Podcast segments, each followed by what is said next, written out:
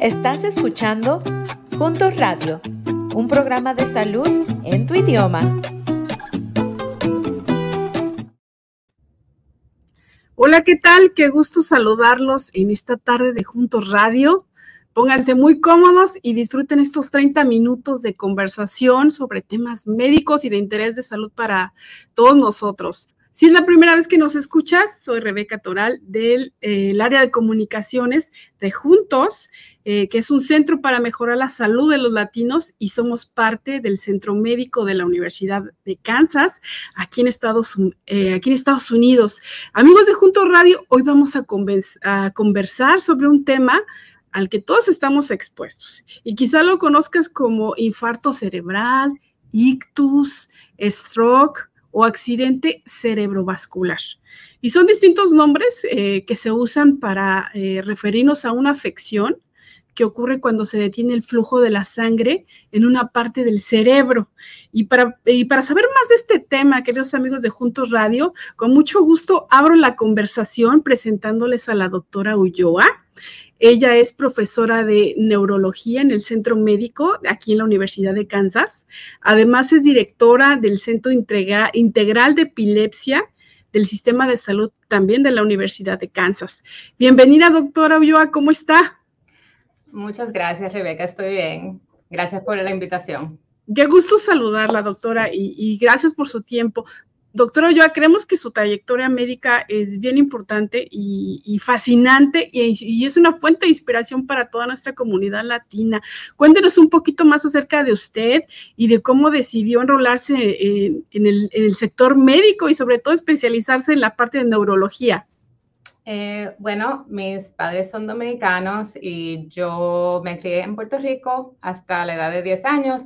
Entonces después nos mudamos a los Estados Unidos, en Missouri. Y mi papá era neurólogo, y neurólogo y psiquiatra. Eh, y bueno, siempre me, me, interesaba cosas así, de ciencia y la medicina. Y viéndolo a él, yo sabía que también era posible para mí. somos los únicos dos doctores en, en la familia. Eh, pero así fue y fui a la escuela de medicina aquí en Kansas City, um, UMKC, que tienen un programa de seis años. Wow, qué interesante, doctora. Muchas gracias por compartirlo. Y vamos a entrar en el tema porque estos 30 minutos se van volando. Eh, y hemos escuchado, eh, doctora, de los infartos cerebrales, pero quizá en realidad eh, no tengamos una información clara de lo que es. ¿Cómo podríamos definir en palabras simples qué es un infarto cerebral? Sí, bueno, tú lo dijiste bastante bien. Eh, hoy nos vamos a, concentrar en los ataques cerebrales isquémicos, que quiere decir que hay una parte del cerebro que no está recibiendo la sangre con el oxígeno que es necesario para sobrevivir. Eh, entonces, esa área del cerebro se puede morir. Usualmente es porque hay un coágulo o placa en la arteria que lleva la sangre a esa parte del cerebro. Ok. ¿Y qué es exactamente lo que ocurre en, el cerebro de una persona cuando está sufriendo un incidente de estos? Bueno, las funciones de esa área no van a estar funcionando bien. Vamos a decir que es el área que controla el hablar, pues por ese tiempo la persona no va a poder hablar bien. Eh, si es el área que controla la fuerza, el movimiento, pues en el otro lado, si es el lado izquierdo del cerebro, pues la mano derecha o la pierna derecha no va a poder moverse bien. Ok, o sea, qué interesante, dependiendo de qué, de qué región o área del cerebro son, puede ser la, sintomatología. Exactamente. Y ah, el día de hoy vamos a concentrarnos en lo que es un infarto isquémico, como ya lo dijo la doctora, pero existen diferentes tipos de infartos cerebrales, doctora. Sí, el, el, isquémico es el que yo eh, expliqué, pero también hay lo que, bueno, lo que yo he oído en español que le dicen derrame cerebral, que es más como cuando hay sangre que sale. Eh, y eso es bastante diferente y el tratamiento es, es diferente. Ya entiendo. Entonces serían dos, dos cosas diferentes, el derrame cerebral al infarto cerebral. Y Hoy por hoy, doctora, pues el ritmo de vida que tenemos los, eh, las personas, sobre todo la gente que es más joven, pues eh, quizá no llevamos unas condiciones lo más sanas posibles, ¿no? Y, esto también tiene que ver con el medio ambiente. Estos factores, eh, ¿qué tipo de factores influyen para que nosotros tengamos este, este riesgo de padecer un incidente de este tipo?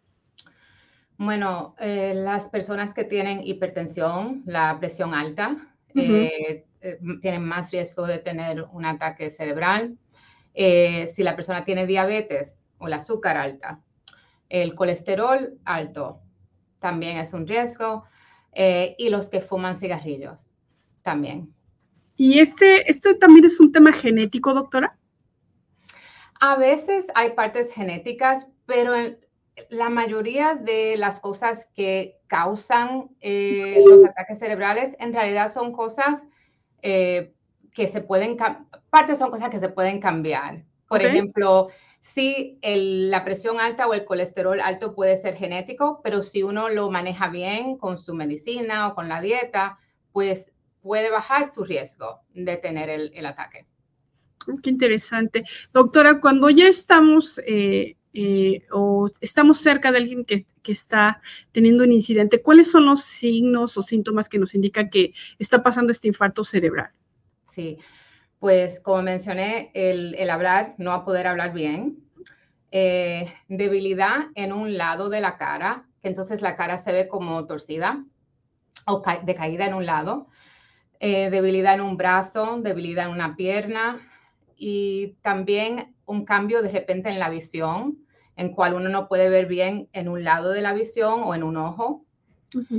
Y también se puede dar vértigo, vértigo y como el equilibrio mal, que la persona no puede caminar bien. Esos son los síntomas más comunes. Ya, entiendo. Doctora, les comparto, amigos de Juntos Radio, doctora, eh, mi mamita este, hace unos meses sufrió un infarto cerebral, desafortunadamente. Ah, gracias a, los doctores y, a la buena salud que de alguna manera tenía anterior a esto, pues está bien ahorita. Pero lo, mi pregunta va hacia eh, ella, ella cuando tuvo su incidente, pues estaba sola. Y cuando llegaron, lo primero que llegaron fueron mis sobrinos de, te estoy hablando de 12 años, chiquitos. Eh, ¿Qué, ¿Qué, nos sugieres o qué es lo idóneo cuando una persona está teniendo eh, lo que pareciera ser un infarto cerebral? ¿Cómo podemos ayudarlo mientras llega la atención médica? Ok, buena pregunta y qué bueno que está, que ya está mejor. Gracias.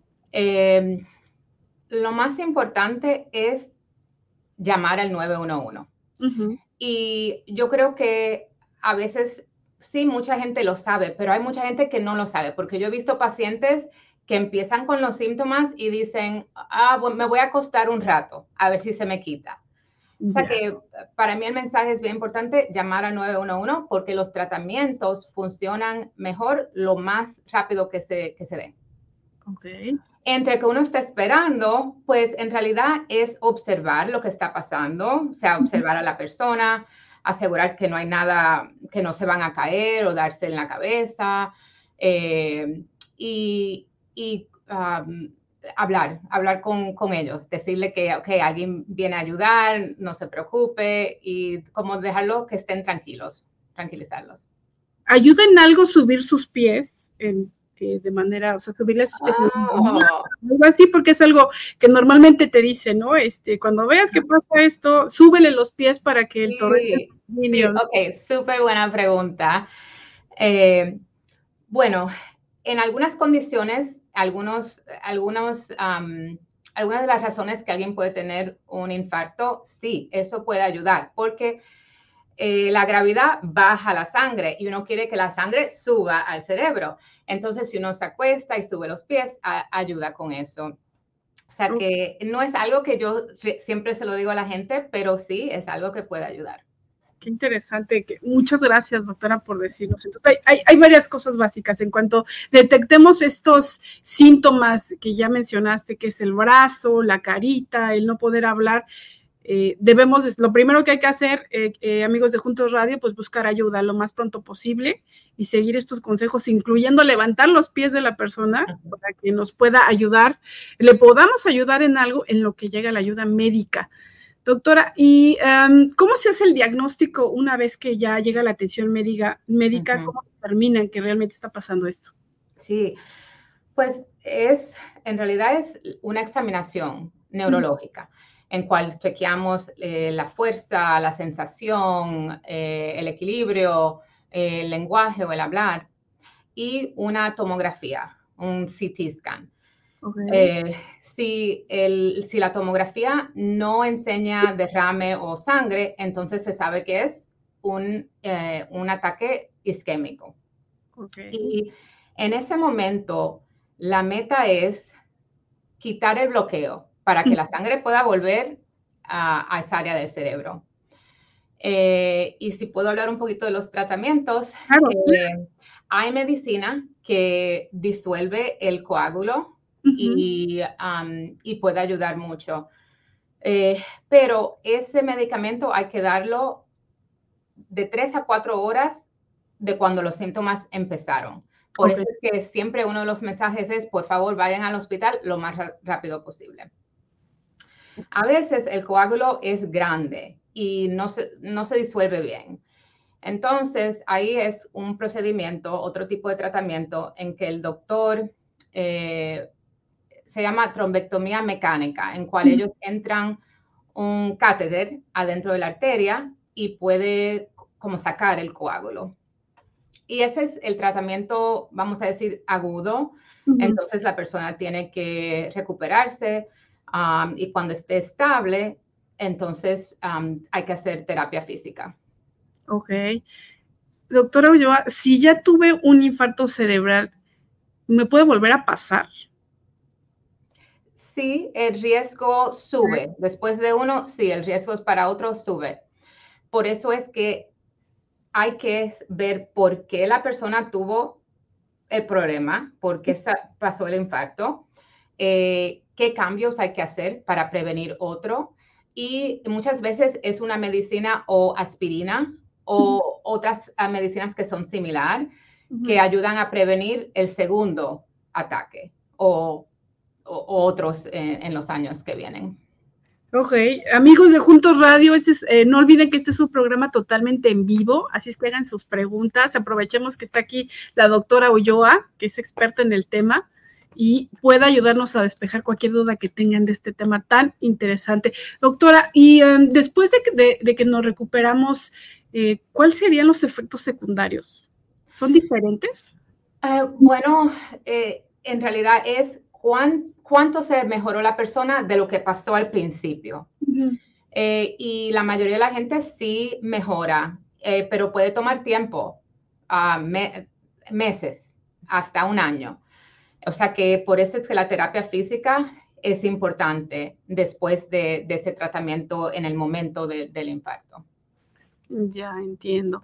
Tenemos una pregunta de nuestro público y nos dice Mario Ramírez, ¿es recomendable tomar aspirinas? Eh, nosotros decimos, eh, lo voy a decir en inglés, que hay primary prevention, que quiere decir cómo se previene el primer ataque y hay secondary prevention, que es cómo se previene el segundo ataque. La aspirina, eh, hay muchos estudios de aspirina y se sabe que se debe usar para prevenir el segundo ataque. No, no hay buena dato que, diga que, hay, que se debe tomar para prevenir el primero. O sea que para la prevención primaria, en realidad es chequear la presión, que la presión no esté alta. Hay mucha gente que tiene la presión alta y ni lo saben porque no se la chequean, no van al doctor eh, regularmente. Eh, o sea que eh, la aspirina es muy buena, pero no para una persona que no ha tenido algo así ah, que le ha pasado. Ok, entonces digamos que la aspirina ya es parte del tratamiento para prevenir un segundo incidente. Exactamente. Ok. Tenemos otra, otra pregunta, doctora. Nos dice Pe Peggy Sur. ¿El sentir un hormigueo en las manos y dolor en la cabeza son síntomas de un derrame? Eh, o sea, es posible, eh, usualmente lo que nosotros decimos es que es el peor dolor de la cabeza que la persona ha tenido en su vida. Es un dolor completamente diferente a dolores que la persona tiene como con migrañas y cosas así. Y usualmente va a ser algo más que eh, nada más el, hormigueo. Eh, o sea que no es imposible, pero usualmente va a ser algo más, más severo. so, algo que es más dolor de cabeza y hormigueo en las manos, a veces puede ser un síntoma de migraña, por ejemplo. Um, hay muchas cosas que pueden causar ese tipo de síntoma, pero usualmente es algo más, algo más, por ejemplo, la, debilidad. Ok. Sí, nos tendría que dar una, un, digamos que otros síntomas acompañados para tener realmente una sospecha de que esto pueda ser un posible evento de infarto cerebral, ¿correcto, doctora? Ok, después de que ya, eh, digamos, nos recuperamos con toda esta terapia, obviamente dependiendo del, eh, del grado de, afectación que hayamos tenido, debemos de continuar con eh, cuidados, o qué cuidados se tienen que considerar después de esto. Bueno, para mí lo más importante es la prevención. ¿Cómo, ¿Cómo, entonces uno previene esa próxima? a tener un segundo um, stroke. O sea, que lo que yo digo es cuidarse con la presión. La presión es una de las cosas más importantes. No solamente chequeense la presión cuando vayan a ver a su doctor. Cuando vayan a la farmacia a buscar sus medicinas, hay muchas veces tienen cómo, cómo chequear la presión ahí mismo o hasta venden las maquinitas que uno puede tener en su casa. Em, el colesterol, cambien la dieta, eh, que no es, no es que tiene que ser una cosa imposible, pero cambios como más vegetales, más frutas, eh, menos grasa, menos cosas fritas. el aceite de oliva, no, no usar mantequilla y otros tipos de aceite, pero cambiar aceite de oliva, que es bien saludable. Eh, nueces, más eh, trigo integral. Cambios así pueden bajar el colesterol. Estar, estar, más activo. no es que uno tiene que, que ser un atleta profesional, pero mover el cuerpo. dejar de fumar. Para, para esos que fuman es, es bien importante. Es una de las cosas más grandes que una persona puede hacer para bajar el riesgo de tener un ataque cerebral. Eh, muchas veces la gente piensa que los cigarrillos causan el, cáncer de los pulmones. Y sí, claro, causa eso, pero también causa muchos otros tipos de cáncer, los ataques del cerebro y ataques de corazón. O sea que es más como las cosas enfocarse en la salud. Ok, eh, insistimos aquí en el programa, eh, doctora. Eh, el programa está enfocado en temas de prevención justamente. Entonces, es una de las constantes que vamos a estar diciendo aquí en Juntos Radio, en compañía de ustedes, los expertos, que el tema de prevención sin duda alguna va eh, va a hacer la diferencia en la salud de todos nosotros, doctora. Tenemos otra pregunta, dice aquí, ¿la edad y género sexual tienen mayor incidencia en las personas? La edad definitivamente. Eh, la mayoría de los ataques cerebral empiezan después de la edad de 65, pero hay también un grupo bastante grande que puede ser de los 45 años a los 65 años. Y ese, eso se ve más en mm. los latinos y los afroamericanos, que hay más gente, vamos a decir que tienen 45 o 50 años, que le da un ataque cerebral que cuando se ve al, vamos a decir, a los americanos blancos.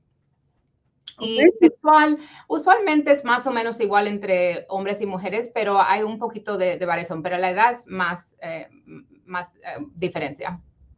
Doctora, hoy por hoy es, eh, he escuchado de, amigos conocidos que, que, les ha pasado, normalmente personas que se dedican o que tienen trabajos muy estresantes. Sobre todo ni siquiera físico, sino estresante a nivel, a nivel cerebral, ¿Esto puede significar alguna, algún riesgo adicional a esto, este nivel de estrés que, con el que vivimos? Sí, y Rebeca, muchas gracias por mencionar eso, porque yo lo quería mencionar también. Bueno. Eh, el estrés afecta a la persona mucho.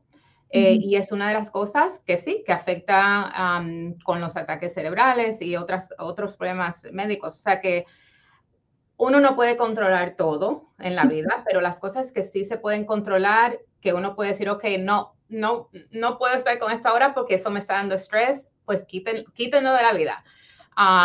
el estrés eh, cambia, tiene cambios, eh, por ejemplo, de la presión, puede subir la presión el estrés. So, sí, e, es, es, la verdad, es afecta, nos afecta. Eh, te voy a contar otra anécdota, doctora, a ti y a, nuestros amigos de Juntos Radio. ¿Qué pasa? Tengo un amigo que eh, le pasó de que se le dobló su carita para acá, ¿no? Este, que tuvo una parálisis facial. ¿Eso está relacionado con algún infarto, una, un preinfarto cerebral o es totalmente aislado?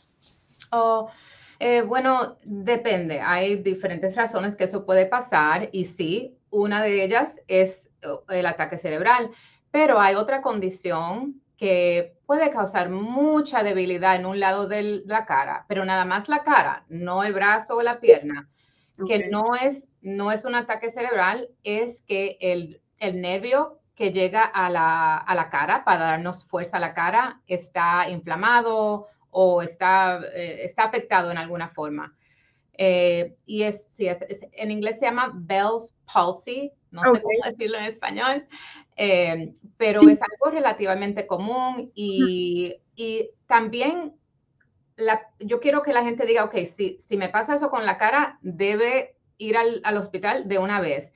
Y si ven que no es un ataque cerebral y es otra cosa, pues muy bien y le dan otro tipo de tratamiento pero siempre yo quiero que la, la, persona piense que puede ser un ataque, porque eso es lo, lo peor, lo más, vamos a decir, lo más urgente. Ok, le decimos en español parálisis de Bell. Gracias. Entonces, no quiere decir que sea que te esté dando un, un infarto cerebral, pero siempre es recomendable ir a revisar y descartar cualquier situación adicional a esta. Doctora, ayúdenos con haciendo un poquito más de énfasis. Eh, veo aquí también que tienen inquietudes. Dice aquí eh, Peggy otra vez, dice, ¿hacer ejercicio y caminar sería recomendable para personas adultas? Oh, sí, definitivamente. Eh, es algún tipo de ejercicio, lo que usted quiera. Puede ser bailar, por ejemplo, que suba el pulso, que uno sude un poco y que esté respirando un poquito más rápido. Ese es el tipo de ejercicio, o sea que puede ser caminando, puede ser corriendo, puede ser bailando, puede ser brincando, pero algo que tenga ese efecto que ayuda, ese es el tipo de ejercicio que ayuda al cerebro y ayuda al corazón. Ok, lo que, lo que decimos en español, eh, ejercicio cardiovascular, ¿no? Exactamente. Perfecto, doctora. Y hoy por hoy, tú que estás tan involucrada, doctora, en, en, este tema aquí en Kansas, donde estamos ubicados nosotros actualmente, ¿qué está haciendo la Universidad de Kansas para ayudar con este problema? No solo la comunidad latina, pero sin embargo sabemos que eh, sí hay una frecuencia de estos tipos de temas aquí en la universidad y que, y que atiende a nuestra comunidad. ¿Qué nos puede decir al respecto? Pues la educación es, eh, a la comunidad es bien importante, cosas como estas y em, eh, muchas, muchas otras oportunidades que el equipo tiene para educar. Eh, también nosotros somos un Comprehensive Stroke Center, que quiere decir que tenemos muchos especialistas, toda la ciencia y las cosas técnicas que son necesarias. Y los hospitales en nuestra región eh, nosotros los ayudamos. Por ejemplo, si hay un hospital que, vamos a decir, tres horas de aquí, un hospital más pequeño, ellos nos pueden llamar y decir, ok, tengo un paciente de 50 años que viene con tal síntomas desde las 7 de la noche. Y el doctor aquí puede ver la tomografía y decir, ok, esto es lo que debemos hacer de tratamiento, eh, la medicina y si se puede quedar allá o hay que transportarlo aquí en ambulancia o en helicóptero. O sea que eh, trabajamos juntos con muchos otros hospitales. Um, y también hay algo que se llama Brain Health, que es como un, foco en la salud del cerebro en general. Y es porque las mismas cosas que previenen que ayudan, a prevenir los ataques cerebrales, también ayudan a prevenir los ataques de corazón y también ayudan a prevenir la demencia. O sea que es importante que las personas sepan que esas cosas de la salud, el colesterol, la presión, el azúcar, eso ayuda no solamente con el cerebro, pero con muchas, muchas otras cosas. Perfecto, doctora. Eh, ayúdanos con algunos mensajes finales para cerrar el programa. Eh, eh, que sean contundentes, que digan, a ver, comunidad latina, hagamos esto, vamos a ponernos en, en, acción, trabajar juntos en nuestra salud. ¿Qué nos sugerirías, doctora? Ok, mi gente latina, por favor, si le dan esos síntomas, debilidad en la cara, el brazo, la pierna, no pueden hablar bien, llamen a 911 de una vez. Y quiero que se enfoquen en la prevención. El doctor no es nada más para cuando uno está enfermo. El doctor se debe ver por lo menos anualmente, porque así es que uno sabe si tiene la presión alta, si tiene el colesterol alto, si tiene diabetes es con esas citas. O sea que por lo menos una vez al año vaya a su doctor. Perfecto, pues ya lo dijo la doctora. Eh, queridos amigos de Juntos Radio, vamos a trabajar en la prevención y si tienes cualquier eh, síntoma que creas que te está pasando un infarto cerebral, pues no dudes en pedir ayuda inmediatamente para que no para que no vaya a pasar a mayores y podamos prevenirlo en la medida de lo posible algunas eh, temas adicionales en salud que pudiesen salir. Doctora, muchísimas gracias. Por acompañarnos el día de hoy con esta gran charla. Creo que es de gran ayuda para todos nosotros. Y bien, queridos amigos de Juntos Radio, eh, si creen que esta información fue de utilidad para ustedes, no olviden en suscribirse a nuestro canal de YouTube y asegúrense de darle like, por favor, y compartan este episodio que la doctora eh, nos acaba de regalar información bien valiosa y que puede salvar la vida de algún familiar o de algún amigo o de un vecino. Es un gusto para mí saludaros el día de hoy, doctora. Nos vemos hasta el próximo capítulo. Muchas gracias. Hasta luego. Bye bye.